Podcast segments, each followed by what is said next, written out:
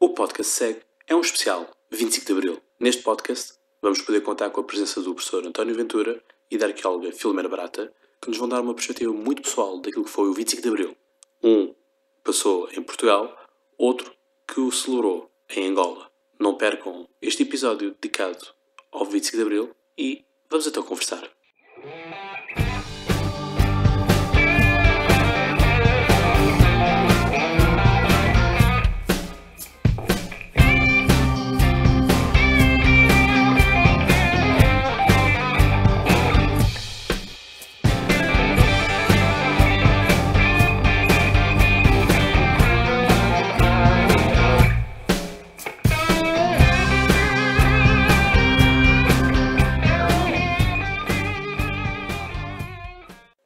Olá, caros ouvintes, sejam bem-vindos a mais um podcast. Hoje, um podcast especial 25 de Abril. E hoje estamos aqui na Faculdade de Letras da Universidade de Lisboa, mais uma vez no gabinete do professor António Ventura. Professor António Ventura, muito obrigado por nos receber uma vez mais aqui no seu gabinete. Professor António Ventura, que já gravou connosco um podcast, podcast da maçonaria, como vocês se recordam. O professor já está mais que apresentado, professor catedrático na Faculdade de Letras, grande especialista em republicanismo e temos connosco agora uh, também Filomena Barata, licenciada e mestre em arqueologia, uh, que nos vai falar aqui também sobre o 25 de Abril, numa perspectiva uh, se calhar um pouco mais ultramarina, não é? Porque a Filomena Barata veio, veio da África, não é? Quando, quando se deu o 25 de Abril e viveu o 25 de Abril em África. Obviamente que hum, hoje, é, hoje, 25 de Abril, é um dia muito importante para a nossa democracia, para a história da nossa democracia. 43 anos ouvidos de democracia, algo muito positivo, não é? Felizmente, e isto é o que possibilita que hoje possamos estar aqui com estes microfones e com o YouTube uh, a funcionar, não é? Recordar, por exemplo, de que países onde existem ditaduras, o YouTube e, o, e o, Google não existem, não é? Portanto, é, é uma amordaça à democracia, à livre circulação e expressão. E, portanto, aquilo que eu vos pergunto, a primeira, primeira pergunta desta conversa é, sem dúvida, onde é que estavam quando aconteceu o 25 de Abril e que sentimentos é que passou pelas vossas cabeças, uh, reações, o que é que vivenciaram? Ora bem, bom dia. Quando o 25 de Abril ocorreu, eu estava na Força Aérea, estava na base aérea da OTAN e, por conseguinte, eh, quando Uh, recebi a notícia e me apercebi do que estava a acontecer. Eu estava em Lisboa, uh, nessa madrugada, e uh, apanhei o autocarro que ia para a base aérea da OTA, da OTA e quando lá cheguei, depois estava tudo em polvorosa, uma grande agitação. Os boatos eram os mais desencontrados, falava-se num golpe de Estado, seria um golpe de Estado de direita ou não, até porque naquela base os militares envolvidos no movimento eram muito pouquíssimos, dois ou três. É?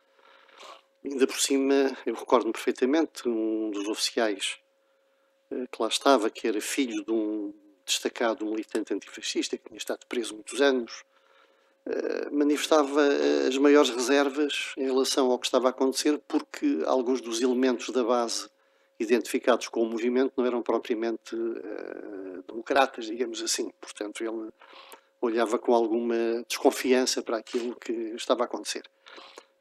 Recebi a notícia eh, do que estava a acontecer com a maior alegria, porque, enfim, estávamos em 1974, eu desde 1969, enfim, com os meus 16 anos, digamos assim, acompanhava, uh, na medida do possível, uh, a evolução das coisas.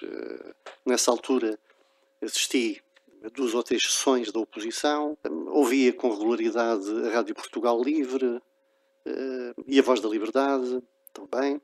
E depois, quando vim estudar para Lisboa em 1970, depois, enfim, participei ativamente no movimento associativo aqui na Faculdade de Letras, de cuja direção da Pró-Associação fiz parte, e por conseguinte não era propriamente um, uma pessoa uh, despolitizada, bem pelo contrário.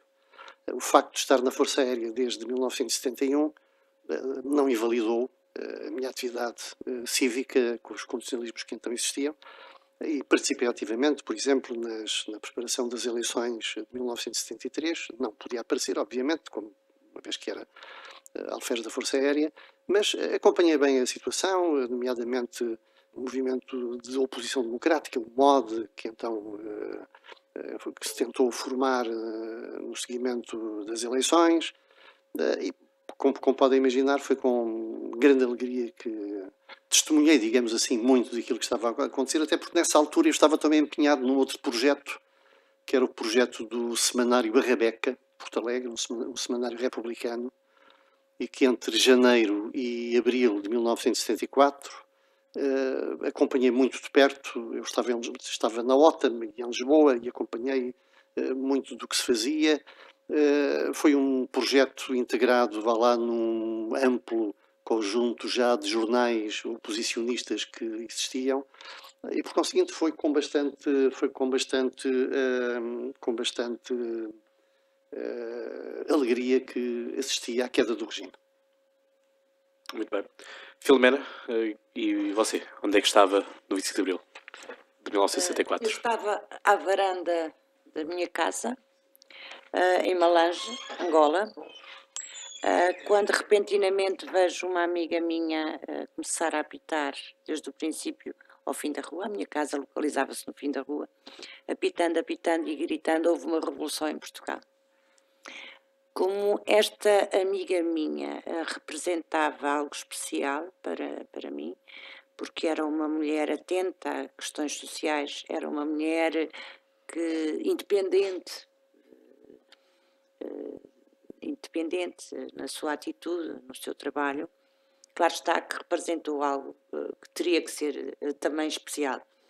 E desde, desde aquele momento eh, já tinha consciência política, já lá vamos, já tinha consciência de, ah, de muitas coisas que não estariam bem, que não estavam de facto bem, e vindo uh, da Lourdes uh, foi um sinal de que algo poderia efetivamente mudar.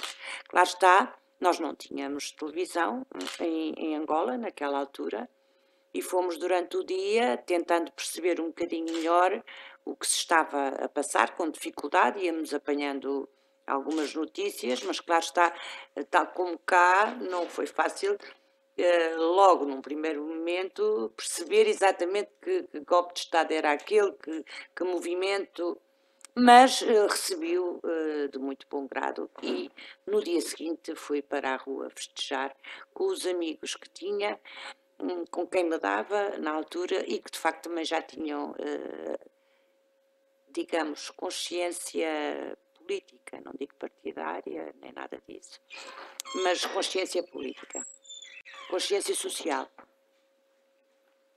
E o, portanto, por parte do, do vamos dizer, dos portugueses, se calhar brancos, chamar assim, no sentido de que têm origem na metrópole, um, o sentimento foi esse, mas e o outro lado? Não sei se o sentimento geral foi este. Houve pessoas que temeram. Porque vamos lá ver uma coisa, estamos a falar ainda no enquadramento da, da, da guerra, da guerra colonial, não é? Exatamente. E portanto também é importante saber do outro lado, não é? O, o que eles eram chamados terroristas, não é? Uh, como, é que sentiram? Como é que sentiram? Se sentiram que era uma janela, agora é que vamos conseguir a nossa independência? Eh, penso que sim, claro que não no, no, imediato, estamos a falar no momento do 25 de Abril, não é? Estamos a falar do dia ou dos dias subsequentes. Mas é evidente que tinham, por isso lutavam há tantos anos pela autodeterminação e, portanto, rapidamente também se aperceberam que isso poderia consolidar a sua ideia de autodeterminação. Uh, designadamente em Angola, claro está. Mas isso demorou uns dias até que as pessoas começassem a tomar consciência efetiva do que, do que se tinha passado. Como disse, nós nem sequer tínhamos televisão e, portanto, íamos apanhando as notícias da rádio e dos jornais Uh, uh, e tentando apercebermos. Claro que houve as pessoas que logo de imediato tiveram medo. Tiveram medo do que aquilo pudesse representar de negativo também para, para as suas vidas. Uh, sim. sim. Isso também, já, isso isso também é algo que vamos falar mais à frente, mais não é? Frente, Como é claro. que o drama que foi. Aquel, daque, trazer, sobre é? aquela, aquela estabilidade instável, não é? Do que eram as antigas colónias. Exatamente. Um, obviamente que não podemos passar ao lado da música, não é? A música foi, foi algo muito importante, de resto as senhas foi o Depois do Adeus não é? e Grande Vila Morena, as senhas que possibilitaram esta, esta revolução, é? Mas também de chamar a atenção de, outro, de outras músicas, como os vampiros, não é? Toda a música, toda, se calhar todo o repertório do Zeca Afonso, Zeca Afonso como um, se calhar um mestre maior, ou pelo menos mais, que mais mediatividade tem ainda, ainda nos dias de hoje, não é? Ele que também era professor de, de História, também, também tinha essa formação, um, e, e, portanto é o, o, esta temática do 25 de Abril e tudo aquilo que ocorre depois do 25 de Abril, quer dizer, também uh, não se estagna naquele momento. Recordar aqui uma música dos Delfins uh, que, que, saiu em 1988, portanto, passados 14 anos do 25 de Abril, não é? Que, que é o, aquele inverno, não é? Que também a temática, toda ela, da questão de servir uma nação, não é? Sempre a palavra nação, diz na, na, na música, e quer dizer, são, as pessoas muitas vezes iam lutar, não sabiam bem o que é que iam lutar, não é? Portanto, o, o porquê, qual o sentido, não é? Mas era a ideia do, de uma ideia maior, não é? Que, que aqui estava. Que músicas é que vocês, eh, os dois, guardam com o maior carinho, ou que gostem, ou que, que os façam lembrar aquele tempo? Sendo elas mais políticas ou menos políticas, por assim dizer. Vamos lá ver, nessa época, mesmo na rádio, o que não deixa de ser curioso, podiam-se ouvir uh, canções uh, que eram de facto canções com mensagens políticas explícitas. Portanto, para além de daquelas sessões formais ou informais em que os cantores, os chamados cantores de intervenção, participavam, a própria rádio passava, estou a lembrar do Rádio Clube Português, por exemplo, eh, que passavam canções que até causava algum espanto como é que era possível serem ouvidas, dada a mensagem explícita que, que transmitiam, não é? Uh, estou a pensar na Menina dos Olhos Tristes, por exemplo, não é? Que era de facto de uma, de uma, de uma, uh, de uma veemência tremenda, não é? Enfim, os cantores que todos conhecem, muitos deles já não estão entre nós, mas que na altura se ouviam com bastante, não era só nos meios universitários, não é? Estou-me a lembrar de, uma, de um 1 de maio eh, em que participei em 1970, é? numa pequena cidade de província, onde o Francisco Fanhais participou com um grupo, portanto, isso por todo o país acontecia assim. Portanto, não era tão, tão extraordinário como se pode pensar hoje em dia. De qualquer modo, há essas canções que marcaram. Estou a pensar, por exemplo, nas canções do, do José Mário Branco, que, na, que chegavam cá de França e que eram, de facto, muito, muito interessantes, não é? Umas com mensagens mais explícitas que outras, mas todas elas convergindo, vá lá, num sentido de, de crítica da situação portuguesa eh, e falar e criticar a situação era, bem vistas as coisas, apelar à resistência. Filomena? Exatamente já aqui foi falar a canção que talvez uh, mais me fez crescer uh, do ponto de vista da consciência política do que se passava em África e foi exatamente A Menina dos Olhos Tristes. Uh, como há pouco referi, porque nós também crescemos por aprendizagem também com os outros, devo uma personagem que foi marcante na minha vida, que estava como um alferes miliciano, era novinho, tinha 21 anos, na altura tinha 17 anos, e teria 20 talvez, e já era uma pessoa com grande consciência política, tinha, tinha estado no Instituto Superior Técnico e com ele levou para a África um olhar completamente diferente de, do que seria o mundo colonial. Contagiou-me muito, contagiou-me muito porque foi uma pessoa que como disse, me abriu os olhos e que transformou uma revolta que era de menina traquina, digamos assim, e menina irreverente, que sempre fui, em adolescente, bastante até, transformou esta irreverência em algo muito mais importante, que é uh, a sociedade. Portanto, a zanga, a zanga da menina irreverente, para uma preocupação de facto com as questões sociais. Uh, sem dúvida nenhuma, sem algumas destas pessoas com que nos cruzamos na vida, também, se calhar, o nosso olhar não teria sido.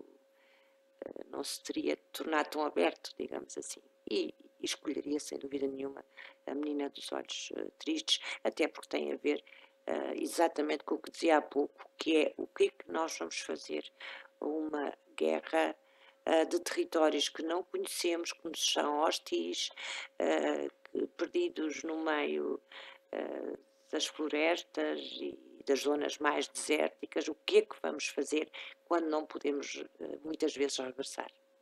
E a pretexto de quê? O soldinho já não volta mais. Já não, é? Muito, é, é, de facto uma música muito, muito sui generis, não é? Eh, o arrepio, é um arrepio. que muitas vezes se, se uh, sente, não é? Quando para. Para mim, o Adriano Correia de Oliveira, talvez porque eu tenha aprendido com este grato amigo, uh, ficou-me sem dúvida como um dos homens mais marcantes uh, e, que, inspiram e que inspiram um movimento de, de, libertação. Por isto também talvez por admito um certo contágio, um certo foi com ele que eu aprendi do ponto de vista musical. Professor Ventura, eh, estamos aqui a falar da, da questão de havia músicas que passavam, havia eventos que conseguiam, conseguiam acontecer, Obviamente que apesar de existir a PID ou a PVDE e a censura, não é? lápis azul e tudo mais, uh, existem. Como é que é possível que certas músicas tenham conseguido passar ou furar uh, esta, esta malha apertada, não é? E se calhar o caso mais gritante é o Depois do Adeus do Paulo de Carvalho, que foi a música que Portugal levou ao Festival da Música da Eurovisão. Sim, mas essa não é, um, não é uma canção propriamente politicamente explícita. Quer dizer, é Sim, mais implícita, mas dentro é daquelas canção. que eram mais explícitas, como é que essas conseguiam passar na malha? Vamos lá ver, era uma malha, mas não era, não era, muito, não era tão apertada como se pode pensar, não é? Aliás, convém não esquecer que se publicavam nessa altura. Estou a pensar em Notícias da Amadora, estou a pensar no Opinião da Aveiro, eh, estou a pensar na Rebeca de Porto Alegre, eh, há um conjunto, o, o próprio República, o Diário de Lisboa, é? quer dizer, quando nós olhamos para esses jornais, Notícias da Amadora, então, é um caso, apesar dos cortes monumentais que sofreu e que podem ser eh, hoje vistos, eh, porque eles conservaram as provas com os cortes, passavam coisas verdadeiramente impensáveis. E a verdade é que passavam. Por exemplo, falando no jornal a que o Estado estava ligado, o jornal Rebeca, nós publicámos na primeira página, foi o único jornal português que o fez, na primeira página, a notícia da prisão do arquiteto Nuno Tony Pereira, por exemplo. Eh, e porquê é que isso aconteceu? Porque o sensor deixou passar. Quer dizer, a censura não era uma, uma máquina homogénea e não, é, era formada por, por, por, sensores. E os sensores, por vezes, eh, cometiam erros de avaliação. Eh, na província, quando eles não queriam assumir a responsabilidade de deixar passar ou portar uma determinada notícia um determinado artigo, enviavam para Lisboa. E eram os serviços centrais que tomavam a decisão mas muitas vezes eles tomavam a decisão e por vezes tomavam a decisão, eh, como, como neste caso concreto, deixando passar uma notícia que foi o único jornal do país que fez, que, que, que a publicou. Portanto, a malha era apertada, mas havia sempre formas de passar através dessa malha. Em relação às canções, uma coisa era ser passada através de uma, de uma, eh, de uma emissora oficial ou particular, e outra coisa também era os espetáculos ao vivo, não é? E, como há pouco referi, nos meios universitários de Lisboa, Porto e Coimbra, pois é, ocorriam inúmeros convívios onde participavam esses cantores e onde os próprios estudantes cantavam em coro, etc. Portanto, as coisas, havia sempre forma de, de passar, vá lá, a malha, de, de, de, alargar a malha e passar alguma coisa através desses, desses furos, digamos assim. O professor estava a falar desta, das coisas de os sensores e esta malha não ser toda ela homogénea. Lembram de um caso que o professor falou numa, numa das aulas que, que dedicámos ao tema, de, por exemplo, alguém ter ido à procura de livros de Lenin, é? numa determinada livraria, e não ter encontrado o nome de Lenin, mas aqui existia lá um Vladimir Ulitch Ulyanov, não é? Portanto, isto também uh, é um caso que demonstra, uh, se calhar, o, o grau de, de, cultura ou o grau de inteligência de, destas pessoas também da censura. Não, vamos lá ver, esse, esse, era um trabalho que não era Porque Lenin e Vladimir Ilyich Ulyanov são esse, a, mesma, a mesma pessoa, não é? Esse, esse, trabalho, esse trabalho não era da censura, era um trabalho da, da, da PID, não é? É um trabalho da PID e por vezes da PSP também, que a nível de, a nível de eh, enfim, que na província fazia muitas vezes, por exemplo, a apreensão de livros, não é? Naquelas localidades onde não havia PID, depois era a PSP que, que era a PSP que, que uh, era chamada para fazer esses trabalhos, não é que PID não podia fazer porque não estava, não estava, uh, não estava lá, não é? Não estava lá. Uh, portanto, agora, há, há, casos concretos, até com um bocadinho anedóticos, digamos assim. Estou-me a lembrar um célebre caso aqui na, na Livrel, numa cooperativa livreira aqui universitária de Lisboa, que a, PID, que a PID visitava com alguma frequência para aprender livros, uma vez que tinha até bastantes livros estrangeiros.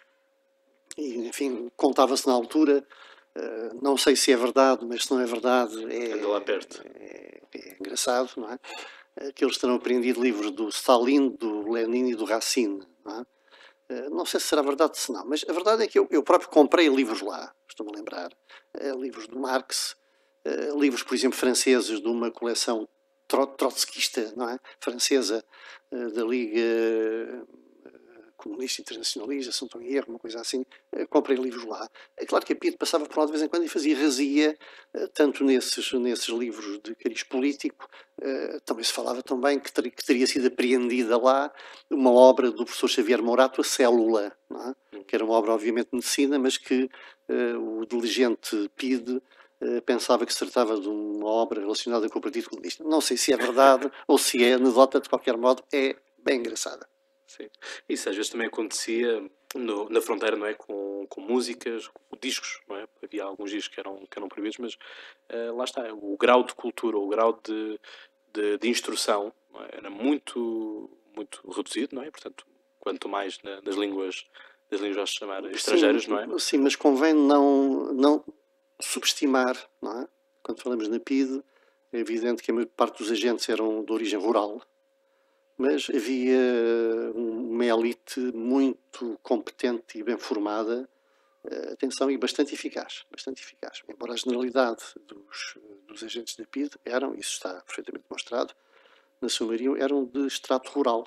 Uhum. Uh, mas atenção, havia agentes e havia agentes e havia, enfim. Filomena. Por estas questões exatamente da malha apertada ou não apertada da PID, é verdade que a África tinha, era por natureza mais liberal, digamos. Eh, eh, não estava mais tão, distante, tão é? mais distante, portanto não estava tão perto desta, desta malha da vida, apesar de funcionar também lá. De qualquer modo, era só para, para me lembrar como as coisas circulavam. Eu, adolescente, consegui que o meu pai tinha uma conta aberta para nós, as duas irmãs, numa livraria. Claro está que era normalmente para os, para os, livros escolares e para o material eh, escolar. No entanto, este homem tinha a literatura que hoje me espanta como é que era possível, antes do 25 de Abril, ele ter na livraria. Mais ainda, com a sua conivência, passei a assinar a Seara Nova, isto antes do 25 de Abril. É verdade, de vez em quando me chegava-se algumas páginas que eram arrancadas, mas na maioria das vezes a Seara Nova chegava-me a Malange, Planalto isolado de Angola, com regularidade e sem cortes. Portanto, de qualquer modo, a, a, informação ia circulando, quer através das pessoas, não é, que tinham estado em Portugal e que, e que tinham estudado, e, portanto, consigo levavam novas ideias sobre, sobre a vida, como também, como, como disse, de revistas e livros que hoje me, pasma como é que de facto podiam existir à venda. Já agora, uh, Filomena, para os nossos ouvintes conseguirem entender, Malange situa-se em que parte de Angola? Num planalto, num planalto que fica mais ou menos à mesma latitude de, de Luanda. Só que, só que é uma zona interior. Planáltica interior. Mais ou menos quantos quilómetros de Luanda? Ui, muitos. Uh, quase 400. É bom para, para podermos contextualizar no, no, mapa, não é? Professor António Ventura, e como é que era a vida antes do 25 de Abril, não é? Portanto, com um, Portugal cheio de regras, não é? Uh, sem liberdade ou liberdades, não é? Como é que, quer dizer, por exemplo, aquilo que hoje os jovens todos eles fazem, namorar em público, é coisa que hoje em dia é perfeitamente natural, não é? Normal de acontecer, mas como era uh, na altura? Bem, na altura, regras? na altura também se podia namorar em público, não havia nada que o impedisse. Não, não havia multas, mas havia multas. Não, por namorar em público, não. Agora, por certas manifestações de afeto em público, aí sim. Ah. São coisas completamente diferentes. Quer dizer, namorar em público, uh, podia-se namorar uh, sem, sem, qualquer tipo de problema, não era isso que estava em causa, não é? Agora, regras, qualquer sociedade tem regras, não é? Não há nenhuma que não, que, que, não, que não as tenha, não é? O grande problema na altura é que uh, eu não estou a falar de Lisboa, Porto ou Coimbra, estou a falar do país real, o país rural, real, quieto, sossegado, e mesmo naquilo que podíamos chamar as cidades maiores, eh, nós temos que compreender que ehm, a informação era muito condicionada. Isso moldava as pessoas. Uh, hoje em dia nós sabemos imediatamente o que se passa em qualquer parte do mundo. Temos o, o acesso imediato à informação. Portanto, hoje em dia não há surpresas propriamente. Uh, na altura, a informação era muito condicionada. As pessoas só sabiam aquilo que uh, o regime permitia que soubesse. E aquilo que não se sabe é como se não tenha existido. Eu dou sempre como exemplo aquela vaga de greves que houve aqui na zona de Lisboa em fevereiro de 74. Eh, um historiador que daqui por uns anos que vá pesquisar a imprensa da época não encontra qualquer referência a essas greves. É como se elas não tivessem acontecido. Ora, se na altura olharmos para a televisão, para as rádios, para os jornais, para a imagem que passava era uma imagem de tranquilidade, de sossego, que só era matizada pontualmente por comunicados oficiais quando havia manifestações ou, algum, ou prisões. Uh, por exemplo, nas manifestações do 1 de Maio, o que saía nos jornais era o comunicado oficial a dizer que um grupo de desordeiros, tal, tal, etc. É claro que as pessoas que presenciaram a manifestação uh, tinham uma ideia diferente, mas essa ideia não era transmitida ao país. Portanto, nós temos que ver que as pessoas eram condicionadas pela informação e construíam, a partir da informação que recebiam, uma imagem distorcida do país, mas era a imagem que elas tinham. Portanto, se, nós, se um historiador quiser fazer esse trabalho, vai ter que recorrer a memórias das pessoas que estiveram nessas manifestações que não foram noticiadas, por exemplo? Ah, sim, porque o problema também é quando essas manifestações eram noticiadas na imprensa clandestina, era o contrário daquilo que o regime fazia. Isto é, eram manifestações multitudinárias, não é? Quer dizer, se num, num comunicado oficial do regime falava em meia dúzia de pessoas, um texto publicado pela oposição clandestina falava em 10 mil pessoas. É? Portanto, uh, exagerava-se de um lado por menos, do outro lado por mais. Uh, como é que temos, é, um, por um lado, os depoimentos, sim, que são cada vez mais raros, porque também temos que ter consciência.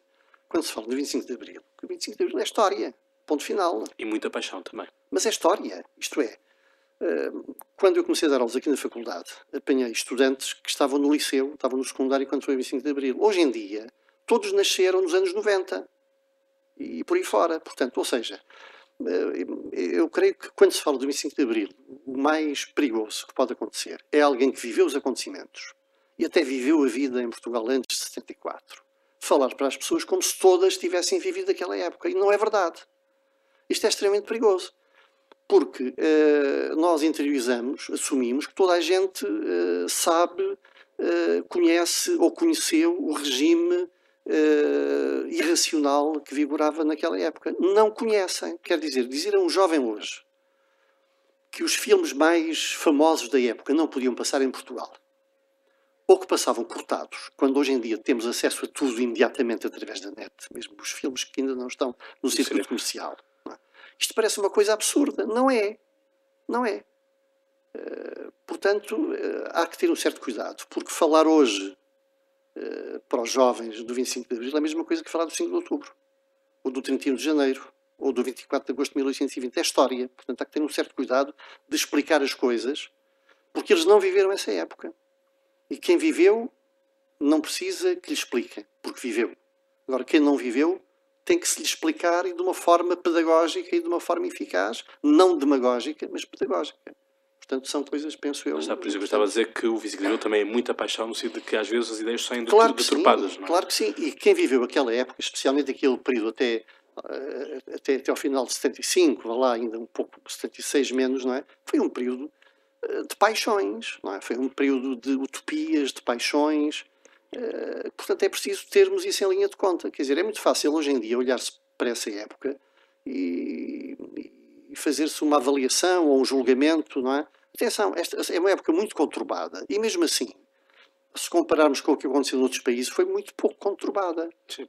Muito pouco conturbada. Morreram dizer, apenas, entre aspas, quatro pessoas. Não, enfim, é, cometeram-se excessos qual, qual é o momento de, de transição, de mudança em que não se cometeram excessos, é evidente que sim.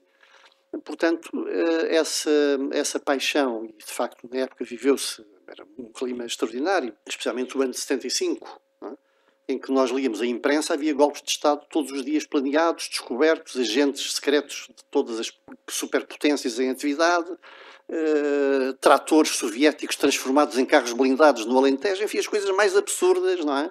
mais delirantes, não é? mas que têm a ver com aquele período, eh, aquela época, efetivamente que era uma época extraordinária, não é? Eh, onde tudo era permitido, onde as coisas mais absurdas se podiam dizer com a maior das impunidades, não é? Mas era assim, é assim mesmo, é assim mesmo. E só quem viveu aquela época é que pode. Aqui a sede universitária foi palco de ter uma perspectiva. Sim, sim, fervoroso. pode ter uma perspectiva de facto daquilo que aconteceu. E em Angola, Filomena, como é que era? Eu, eu, já vimos já, que era já, um bocado mais liberal, não é? Eu já vou à, à liberdade, à questão da liberdade em Angola, porque de facto tem, há contornos diferentes de quem vivia no chamado continente. Mas uh, só por, por, por, esta questão de, de, ter referido a Faculdade de Letras, eu entrei na Faculdade de Letras, esta exatamente, 1975. Para mim, o mundo e a consciência política era ainda muito toldada com aquilo que eu tinha aprendido em África, em que era claro, mais ou menos, para mim, o partido que eu elegeria, isto independentemente dos problemas até à minha chegada e à forma como, como chegámos eh, todos, que, que foi de facto dura e que já lá vamos. Mas quando chega aqui em 75, as RGAs desta faculdade era qualquer coisa do domínio do Twilight Zone. Para não falar na quantidade de listas, de grupos, de subgrupos, de partidos, sub partidos e que me deixaram, eh, eu vou-vos dizer que não foi fácil até eu entender o que estava em causa, porque eh, chegada de Angola, como disse, acabada de recém-chegada, para mim havia três partidos, a UNITA, o MPLA e a FENELA, herdeira da antiga UPA, uh, e a minha escolha era clara, uh, não tinha muito mais por onde, por onde escolher. Uh, e de repente vejo-me num mundo que é um mundo de, como disse, de uma parafernália de, de, ideias, de conjuntos de ideias, de associações, de listas e que me deixaram bastante, bastante uh, confusa, até conseguir efetivamente aterrar e perceber que a realidade aqui era outra depois do 25 de Abril. Agora, regressando à África, em 1974, do ponto de vista da mobilidade e até da, da liberdade, uh, por exemplo, moral, sem dúvida nenhuma que era maior do que em Portugal. O clima também ajuda, as, uh, o facto das pessoas viverem mais folgadas ajuda, certamente, e, portanto, do ponto de vista da pressão moral, talvez a sociedade fosse mais aberta do que cá. Do ponto de vista político, eh, eu considero, eh, posso estar a cometer um erro uh, grave de análise, mas considero que a maioria dos portugueses que viviam em Angola não tinha grande consciência política. Vivia isolada um bocado desse mundo, talvez porque era de facto proibido e porque a sua realidade se tinha deslocado uh, por outro nível de, de preocupações. Penso que não havia. Haveria alguns, eu, por exemplo, eu tive a sorte do meu pai ter apoiado o Humberto Delgado, portanto, a, a esse nível, a, minha, a casa familiar tinha maior eh, consciência política, porque eu lembro perfeitamente quando as minhas rebeldias se manifestavam em temas sociais, o meu pai dizia-me claramente: tem cuidado, não digas isto fora de casa. Compreendo que, que pense assim, mas evita dizer isto fora de casa porque podes vir a, a ter problemas. Portanto, não havia a, a, também não se colocava tanto a questão da liberdade política, porque as pessoas, efetivamente, a maioria não tinha consciência política. E vivia a sua liberdade de outro modo, porque de facto o, o clima permitia um, uma largueza de vivências que se calhar num meio mais fechado nós não conseguimos ter. No entanto, eu, mulher e, e rebelde, como sempre disse, e educada num colégio de freiras, sentia muito a repressão moral uh, das meninas apesar de menor, eu hoje tenho consciência que era menor do que cá, mas, de qualquer modo, eu sentia muito isto na, em plena adolescência, as regras todas de caráter uh, moral que havia sobre as meninas e as mulheres. E, no entanto, a minha mãe sempre trabalhou, sempre trabalhou num banco, sempre conduziu, e, portanto, eu, apesar de tudo, tinha a sorte de não viver nos ambientes mais conservadores daquelas uh, cidades que, se as de cá eram provincianas, as de lá, apesar de maior abertura, uh, provincianas seriam. O que chocava mais as pessoas, uh, isso recordo, era a consciência social e aí sim, muitas vezes senti uh, que não gostavam muito da forma como eu estava a pensar. Uh, e, e, aí eu devo, como há pouco disse, uh, a pessoas que me falaram de uma realidade que nas cidades, nas cidades não se sentia, que era a guerra. Nas, nas, nas cidades de Angola, a maioria das pessoas não tinha consciência, não havia guerra nas cidades. E, no entanto, a guerra estava, sem dúvida nenhuma, uh, em Zala, estava na Baixa de Cassange, havia a mortandade e, como de facto eu consegui uh, ter alguns veículos outros de informação, tive uma percepção muito clara do que era a guerra fora das cidades e depois tinha outra que eu nunca me vou esquecer e que nessa altura me marcou terrivelmente, foi o facto de ver contratados dentro de caminhonetas. Isto foi uma realidade uh, que eu ainda assisti, apesar dos meus 16, uh, 17 anos, uh, e de ter memória muito clara de ver homens eh, que iam trabalhar do sul de Angola para as regiões da Baixa de Caçães, por exemplo, e que atravessavam a cidade dentro de caminhonetas como se fossem animais. Esta parte, sim, foi a que eu comecei cada vez mais a sentir com, com revolta. Portanto, esta, esta questão uh, da guerra e a questão social, porque, independentemente de muita miscigenação, porque é verdade que eu houve em Angola, até mais do que em Moçambique, apesar de muitos colegas que tive uh, uh, angolanos, meus colegas de carteira, de escola, e até no próprio colégio tinha alguns, é verdade uh, que isto era uma realidade duríssima e colonialista. Esta dos contratados e dos fazendeiros.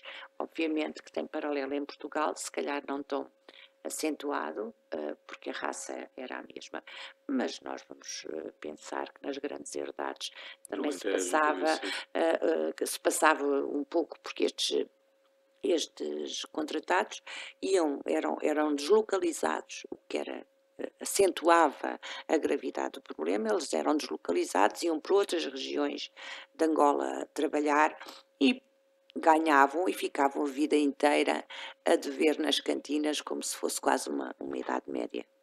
Sim, assim como também, por exemplo, um, um caso que, que conheço uh, no Alentejo, em que a família desta pessoa, por exemplo, trabalhava no, nas herdades, mas, por exemplo, a mercearia da aldeia era dos mesmos proprietários da, da herdade. Portanto, o dinheiro não saía, não saía das mãos daquela família, não é? Portanto, eram famílias, duas, três máximo, que controlavam aldeias, não é? Uhum. Ou mais vilas, por assim dizer, do, no Alentejo, no Norte, onde quer que seja, não é? Mais rural.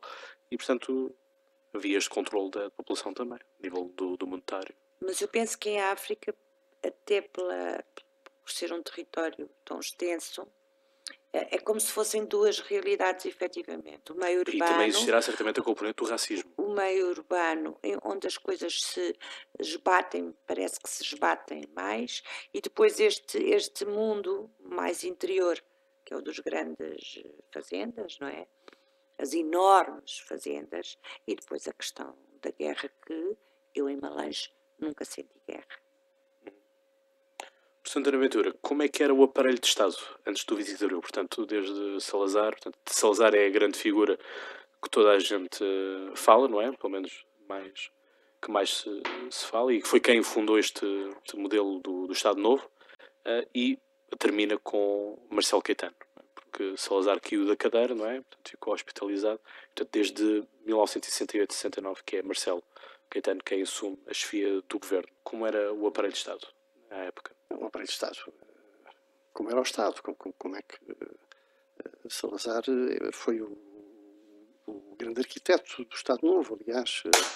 Ele, ele, ele vai para o governo ainda na ditadura, é chefe do governo ainda na ditadura militar e depois é, ele lança, lança a ideia de que é necessário um novo Estado, um Estado novo, e é isso que ele vai fazer, dizer, através da, da, Constituição, através do Estatuto do Trabalho Nacional, através do, do ato colonial, e, portanto, é, as estruturas institucionais que são criadas com a Constituição de 32, 33 são as que se vão manter até até 1964, no fundamental.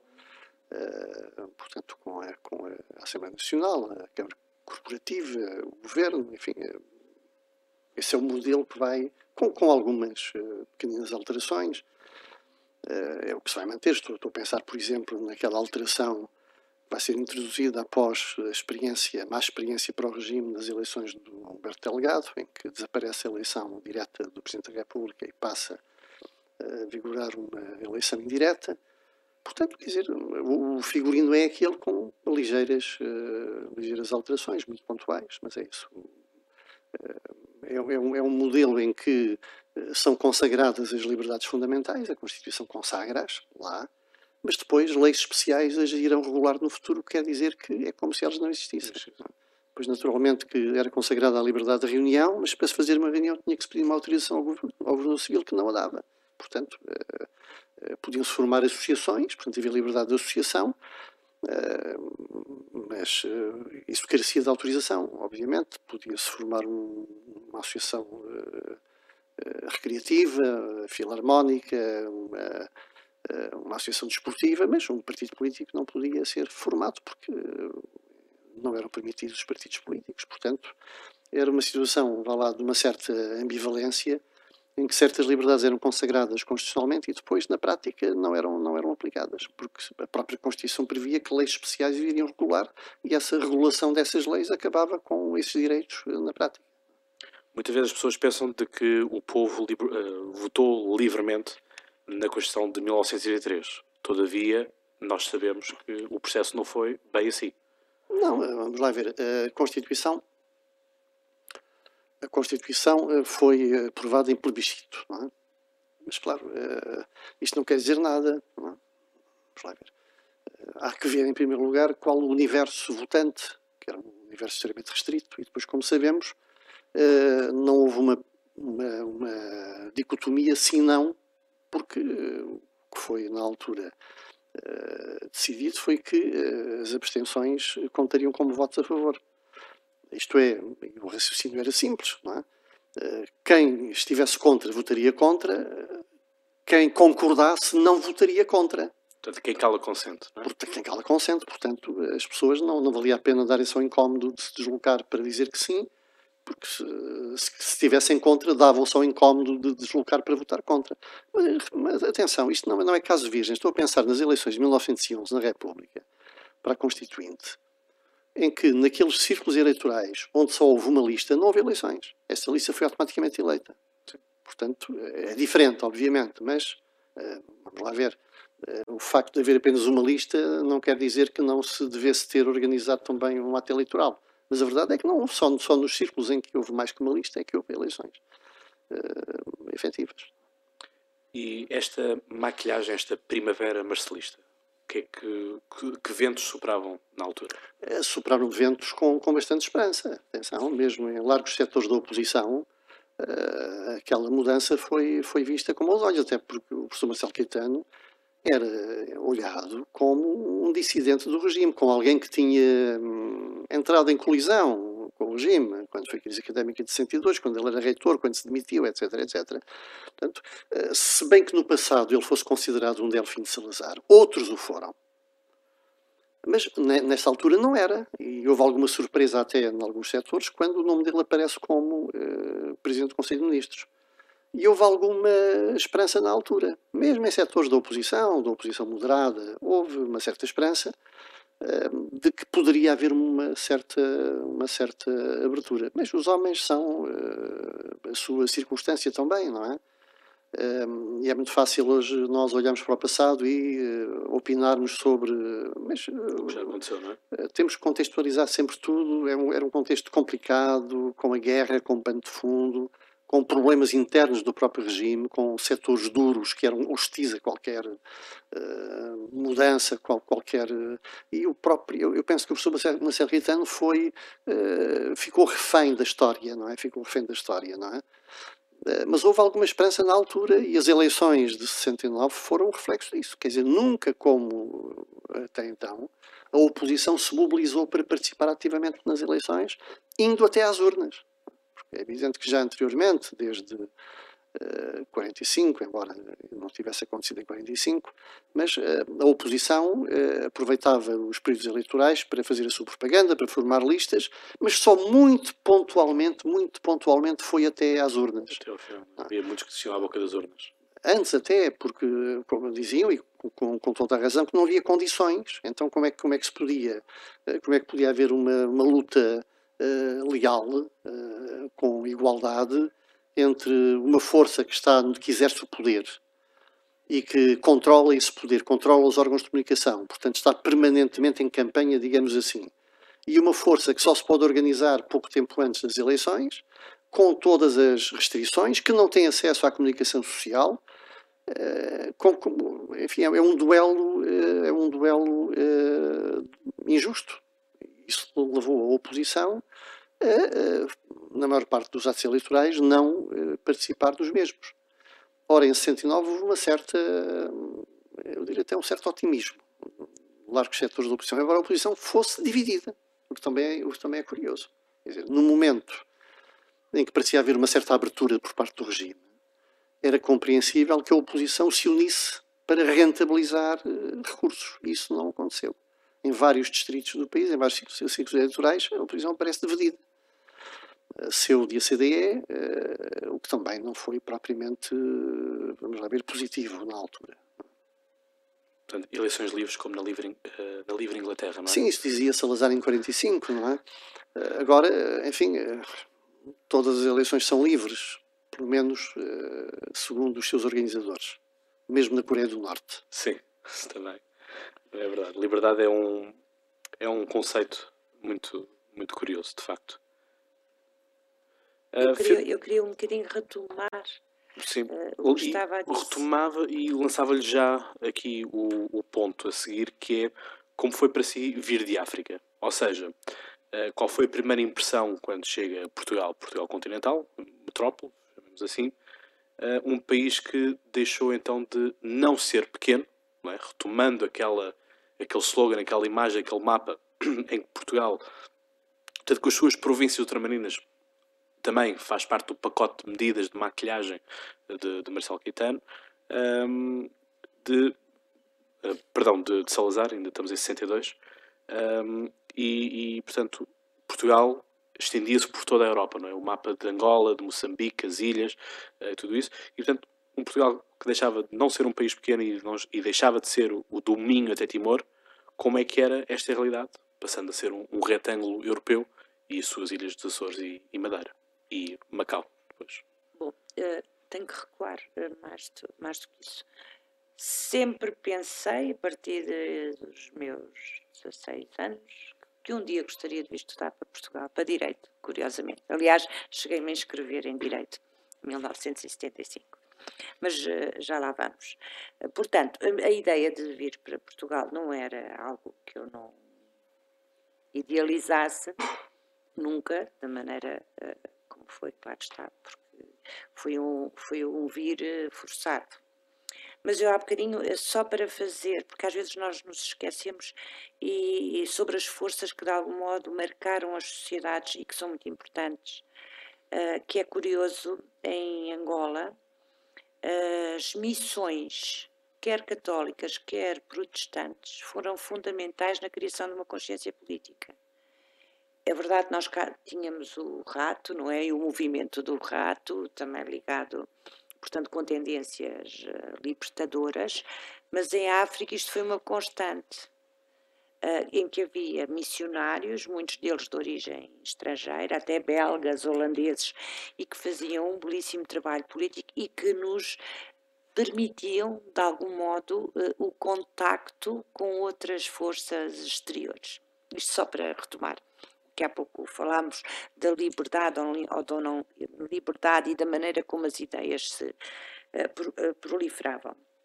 Agora, da minha vinda, claro está que foi uma coisa terrível, porque eu, a seguir ao 25 de Abril, uh, tornei-me simpatizante, uh, simpatizante, era muito novinha, da OMA, que era o Movimento das Mulheres Angolanas, ligadas ao MPLA, e tinha grandes expectativas que fosse um país, que se pudesse construir, construir um país eh, novo, uh, um país livre, em que eu, em, em que eu e todos os portugueses, não falo dos que sabia porque regressaram logo a correr e, portanto, tiveram receio que algo lhes pudesse acontecer e, portanto, vieram precipitadamente logo a seguir a 74 regressaram a Portugal com todos os seus bens, mas os que ficaram e as famílias que ficaram,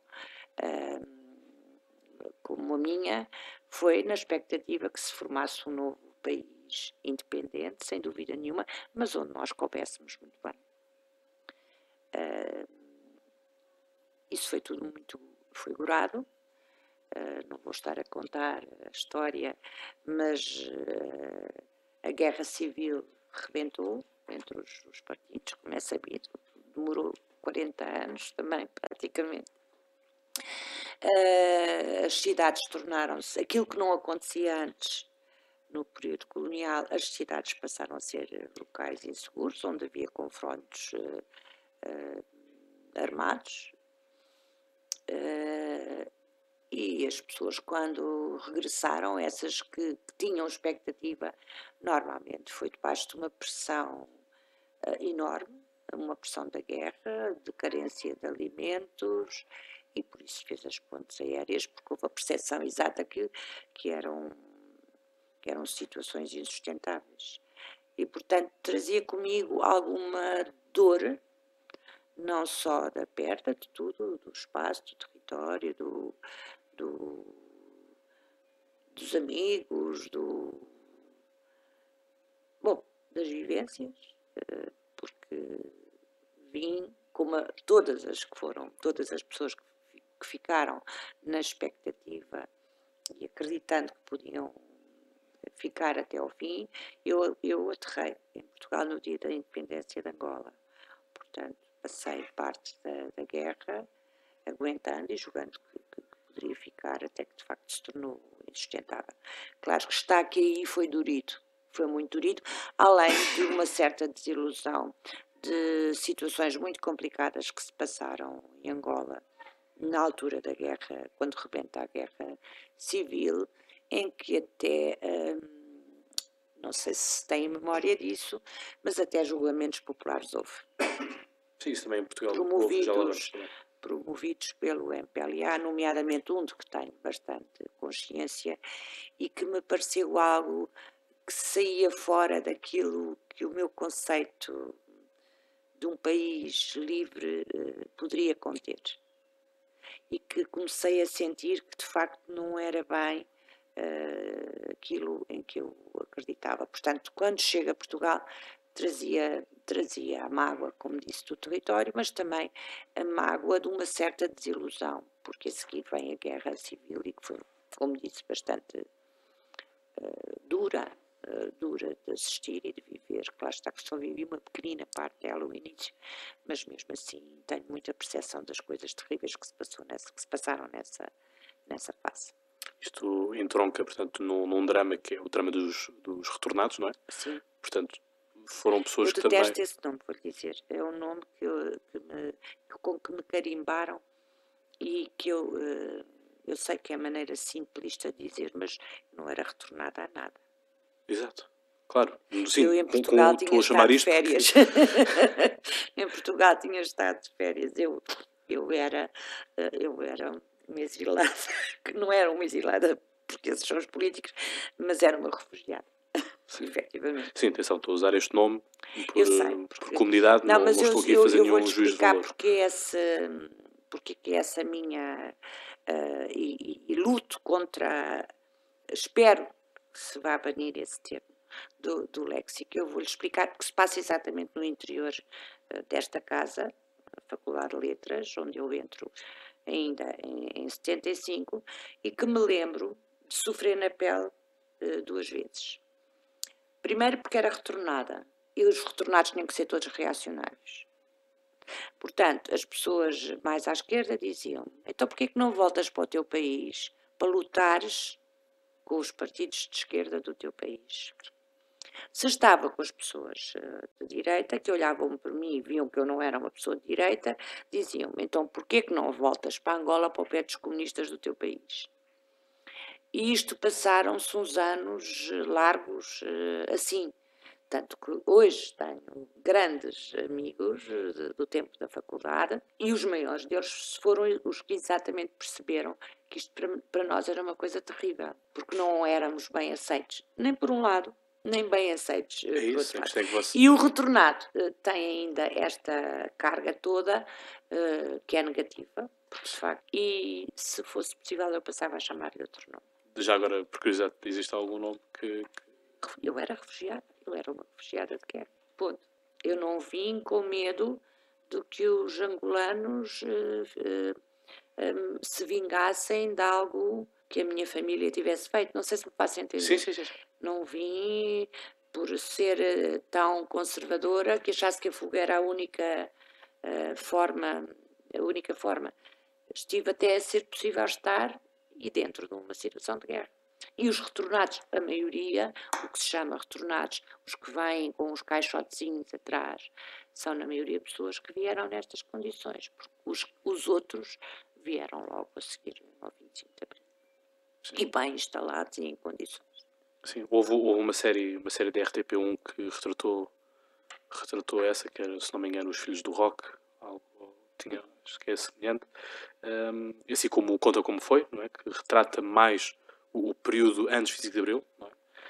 duas séries belíssimas eh, da RTP que contextualizam, um, e isto, esta coisa do, dos retornados, quer dizer, é, é, é, injusto, não é? Porque, como, como a Filomena estava a dizer, e bem, não são aceitos num lado, chegam a Portugal também não são aceitos. Você não sei se imagina o que era ser socialista em 1975, dentro desta faculdade. Sim. Era é a questão do, do camarada, mas isso ainda, infelizmente ainda hoje na, na faculdade não, não. No, no, era, era, era, porque a faculdade era o DP, Sim. eram os trotskistas e portanto qualquer ser que não fosse ou demasiado alinhado para um lado ou para o outro era assim algo de, de, de um pouco estranho e retornado ainda por cima. Sim, é, sem dúvida sem dúvida, muito pior. Portanto, isto agora, retomando, o 25 de Abril acontece, não é? Do, dos modos que nós, que nós sabemos, e depois entramos num, num, outro, num outro tempo, que, que já foi aqui mais ou menos adiantado, eh, que é o PREC. É? E aqui o professor uh, perguntava-lhe o, o que é que se traduz o PREC, não é? Existe um, um clima também de, de, medo de que isto. Existe um cartoon que, que gosto bastante, em que existe o, o dragão da ditadura que é morto por um por alguém que está vestido como um cavaleiro, não é? E, vê-se que está, tem escrito MFA, mas depois aparece outro dragão ainda maior, chamado do totalitarismo, e que tem um colar ao pescoço com o pendente da, da foice do martelo, do Partido Comunista. Um, havia este medo de passarmos de uma ditadura para outra, e sendo que também as forças internacionais disputavam e disputaram também muito no, nas, antigas, nas antigas províncias coloniais. Ultramarinas, digo. Bem, vamos lá ver, essas coisas não podem ser analisadas de ânimo leve, não é? Claro. Uh, assim, as coisas são mais complicadas do, do, que parecem. Quer dizer, hoje em dia nós sabemos perfeitamente que a União Soviética não estava nada inclinada a que fosse aqui instaurado um regime pró-soviético. Isso é uma coisa que é hoje conhecida perfeitamente, não é? Porque tinha a ver com os equilíbrios da época, com a divisão do mundo, com, com tudo isso, não é? Uh, portanto, uh, havia na altura aqui, sem dúvida nenhuma, uh, um confronto entre que modelo é que vamos ter. É? é? o que acontece sempre, aconteceu em 1910 a mesma coisa, aconteceu depois de 28 de maio a mesma coisa. Qual é o modelo? É? e aqui a questão era, vamos, vamos ter uma democracia tipo ocidental, não é? Mas o que é isso de uma, uma democracia tipo ocidental? Dizer, não é nada. Dizer, eh, uma democracia representativa, bem, bem, penso que todos estariam de acordo, não é? Eh, um regime parlamentar, não, e não foi, quer dizer, porque de facto as lições da Primeira República foram aprendidas e estiveram na mente dos nossos constituintes, que não quiseram um regime parlamentarista, como existiu na, na Primeira República.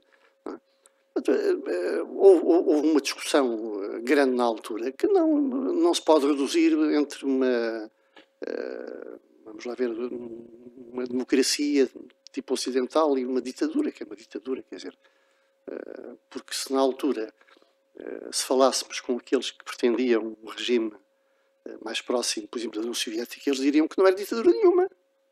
Eles, diriam que a ditadura do proletariado era uma democracia. Quer dizer, porque isso depende da perspectiva de cada um. Quer dizer, eles diriam que a ditadura do proletariado era o regime mais democrático que, havia, porque era uh, pôr a mandar a esmagadora maioria da população. Enquanto que a democracia ocidental era uma democracia burguesa, que era uma democracia que uh, a oligarquia financeira mandava e depois a carneirada votava. Portanto, repare, isto, isto apenas estou a caricaturar para sublinhar o facto que as coisas são mais complicadas e não são, sim, não devem ser analisadas sim, sim, é simplisticamente como, a tal, eh, como o tal cartoon. Não é? Claro que na altura uh, primava a demagogia de um lado e do outro. Claro, ou seja, enquanto para uns era o perigo comunista, para outros era o perigo do regresso ao fascismo. Pronto, ou seja, por isso é que eu digo, se nós lermos os jornais da época, consoante a orientação política dos jornais, uh, os de esquerda falam de, do golpe fascista com o apoio da CIA, os da direita falam dos tratores uh, convertidos em blindados soviéticos no Alentejo. Quer dizer, hoje aquelas coisas fazem-nos sorrir, não é? Mas de facto, só quem viveu aquele ambiente uh, frenético, não é? De grande paixão, uh, eh, 48 horas por dia, o exagero é, é intencional, não é? Este aumento das horas do dia é que pode avaliar o que aconteceu, mas é inevitável nestes, nestes momentos de, de transformação. Há aqui uma personagem que, que, gosto, que gosto de apreciar neste, neste tempo, porque é muito curiosa, uh, que é nada mais nada menos que, que o General Spínola. Porque enquanto, enquanto estamos em ditadura, não é? Uh, é visto como uma pessoa de esquerda, uma pessoa contra o regime também, não é? Mas depois, quando chegamos a este, o do pós-25 de já é visto como uma pessoa conservadora é? e uma pessoa de direita. Isto é engraçado, estes situacionismos, uh, da forma como eles acontecem. E aquilo que eu também lhe perguntava, professor, uh, que, que, que ventos sopravam nesta altura? Não, já viu, o general Spínola foi sempre uma pessoa de direita, sempre, sempre. Quer dizer, o facto, uh, vamos lá ver, muitos elementos da oposição ao Estado Novo eram elementos conservadores. Muitos deles. O general Spínola nunca foi uma pessoa de esquerda, por contrário. É?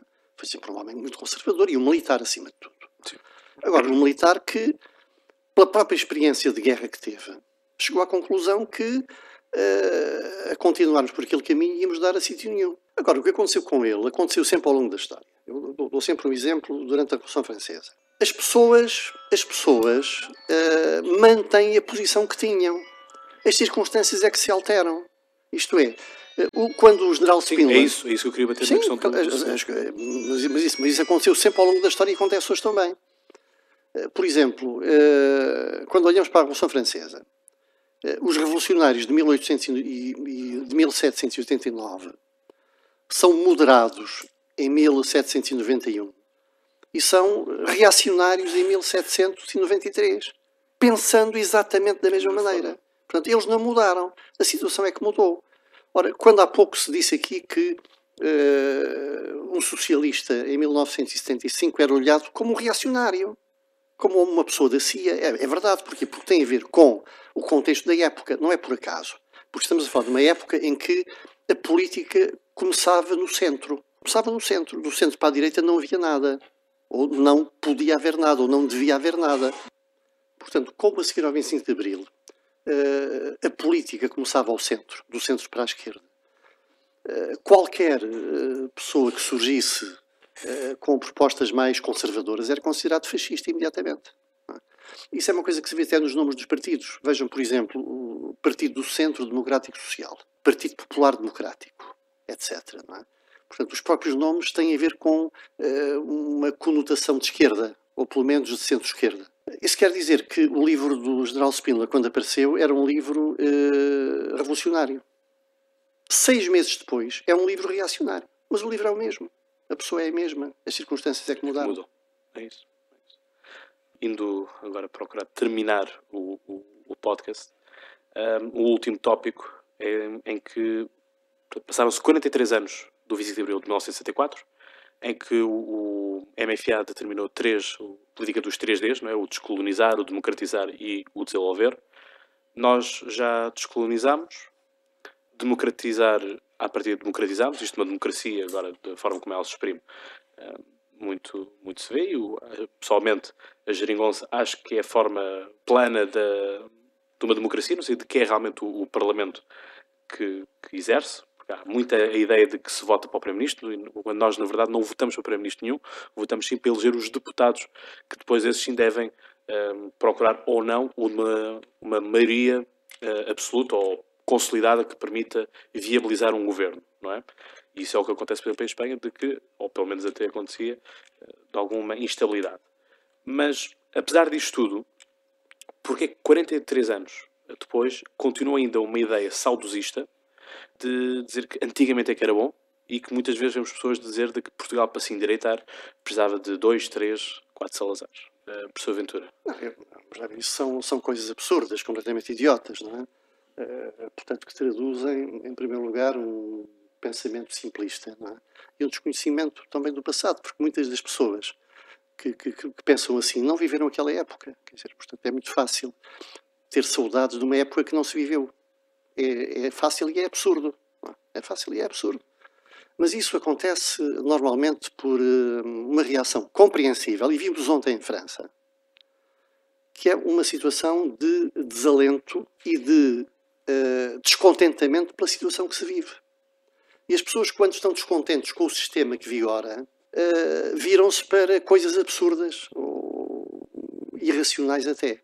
Quer dizer, essa, essa questão de, de meia dúzia de Salazar, isso é uma coisa absurda, não tem pés na cabeça. Quer dizer, o Salazar foi um fruto do seu tempo. Uh, ponto final, acabou. Não pode haver outro Salazar, não pode haver outro Stalin, não pode haver outro Hitler, não pode haver outro Perón. Não é? Isso não, não existe. As pessoas nasceram, viveram, morreram. Ponto final, acabou. Os contextos são outros, as épocas são outras, portanto não, a história não se repete, não pode haver repetição. Mas isso, esses desabafos, e são desabafos, têm a ver com a frustração das pessoas. Mas não é só cá em todo o lado. Em todo o lado, em toda a Europa. A Europa está a ruir, o projeto europeu está a ruir por causa disso, não é? Porquê? Porque hoje em dia uh, a situação alterou-se completamente. Hoje em dia são Uh, quem manda na Europa e quem manda no mundo não são os políticos, os políticos são marionetes nas mãos das forças financeiras uh, sem rosto. Elas é que controlam, elas é que põem. E nós vemos como, como os políticos são peões num jogo de xadrez que passam de um governo para cargos internacionais ou nas grandes empresas. E isso tem a ver com, uh, precisamente, o facto deles não mandarem hoje em dia. São peões uh, num jogo de xadrez, são marionetes. Só, e, portanto, quer dizer que as pessoas votam de uma forma ilusória porque pensam que vão votar naqueles que vão governar. É errado. Eles vão votar naqueles que vão ser instrumentos das forças obscuras, financeiras, sem rosto e sem pátria que mandam no mundo hoje em dia. Esta é que é a realidade. Portanto, o, o, o que não se cumpriu em Portugal não se está a cumprir no resto da Europa nem no mundo. E a culpa não foi uh, do MFA, nem foi do 25 de Abril, nem foi dos portugueses. Filomena Barata, para concluirmos. Eu digo que os três pontos, um, os três pontos foram, foram conseguidos, independentemente do conceito de desenvolvimento que se possa ter e de se poder muito mais vir a fazer, até porque o desenvolvimento tem que ser social, não é estritamente económico ou financeiro. Tem que ser um desenvolvimento social e há muita coisa, de facto, uh, para se fazer e para se conseguir. Agora, se nós pensarmos no que era uh, o mundo antes, uh, nós hoje temos as capitais distritos todos com universidades, nós temos acessibilidades dos grandes centros aos, aos mais pequenos, nós um, vamos falar da dívida externa. Por amor de Deus, não vivemos no tempo em que o, ser rico ou pobre tinha a ver com as reservas de ouro.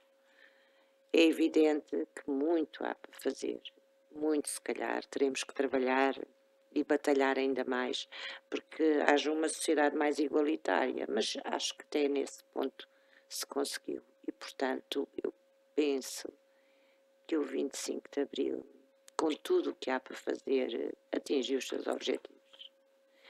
Nostalgias não tenho nenhuma. Uh, felizmente tenho a sorte de ter as minhas cicatrizes bem saradas e tive a sorte de poder ser professora em Angola há dois anos atrás, uh, numa, num instituto universitário, que também me deu para matar saudades, para ter novos entendimentos e novos olhares e, portanto, não sinto nostalgias relativamente ao passado e, portanto, não consigo entender como alguém possa achar que a solução das questões é, é, é voltar, no meu caso, diria regredir ao tempo de Salazar. Eu, enquanto jovem, para terminarmos também aqui este podcast, enquanto jovem, obviamente, não, não vivi o Visite de Abril, não é? Uh, vivi outras coisas, muitas coisas também irão acontecer, irão acontecer mais, tenho apenas 21 anos, mas o que eu digo, digo sempre eh, quando, quando intervenho em, movimentos ou, ou, ações, ações na, na, sociedade, aquilo que eu digo é agradeço a todos aqueles que lutaram pelo 25 de Abril, aqueles que puderam fazer com que o 25 de Abril fosse, fosse possível, a minha família também lutou por, por isso. E, e portanto, obviamente que, que estou grato, eternamente grato uh, por, por hoje poder estar aqui e, e, ser o Cláudio que sou hoje e não um, outro Cláudio numa outra dimensão onde se calhar possa existir, um, continuar a existir ditadura um, assim. E, e, portanto é algo que é importante e eu acho que a, a, forma, para mim, a forma que eu tenho de melhor agradecer um, a quem lutou para que o 25 de Abril uh, continue a existir é de, de, facto, votar. Eu acho que a questão do votar é muito importante porque estas as constitucionais uh, tiveram cerca de 92% da população votou nas primeiras eleições livres em, em Portugal, pós 25 de Abril. Um, e agora, quer dizer, chegamos a números em que a maioria fica em casa ou, outra, ou fazem outra, outra qualquer atividade. Mas a verdade é que não votam. Não é? Portanto, um, é por aí. Últimas palavras que vocês queiram eh, discernir eh, sobre o 25 de Abril? Alguma mensagem que queiram deixar aos nossos ouvintes? Não, quero vivê-lo só logo à noite com as pessoas uh, desta faculdade que tanto também me fizeram crescer. Professor Ventura? Bem, eu diria que o penso que o, o, o que mais importante a reter do 25 de Abril é eh, a ideia de liberdade e a vivência dessa mesma liberdade. E falar em liberdade é falar em tolerância. Falar em tolerância é falar no respeito pela diversidade de opiniões. Eh, e eu penso que hoje em dia, apesar de tudo, eh, vivemos num clima, como o próprio Presidente da República disse, de uma certa descompressão uma certa descompressão. Um, e bem, bem, precisamos pelos tempos que se aproximam. E o que se passa na Europa é, mostra isso bem. Vamos perder. Vamos perder. Uh, vamos ganhar tempo, digamos assim. Uh, pôr de lado as retóricas, pôr de lado as demagogias, pôr de lado os interesses pessoais, os interesses partidários, os interesses de grupos. É muito fácil dizer. Mas eu penso que, acima de tudo, hoje falta uma coisa que é fundamental em qualquer país, mesmo numa era de globalização que temos, que é o patriotismo. Porque o patriotismo não é um conceito reacionário, não é um conceito passadista, é um conceito, penso eu, que é fundamental em qualquer país, que é o amor, o amor à pátria, o amor ao povo, à terra, à pátria. E isso não é de esquerda nem de direita. Isso é profundamente nacional e é isso que falta muito.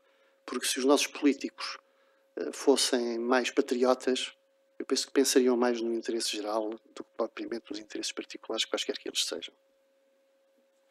Muito bem, agradeço uma vez mais a vocês os dois por nos uh, terem estado aqui hoje à conversa 25 de Abril.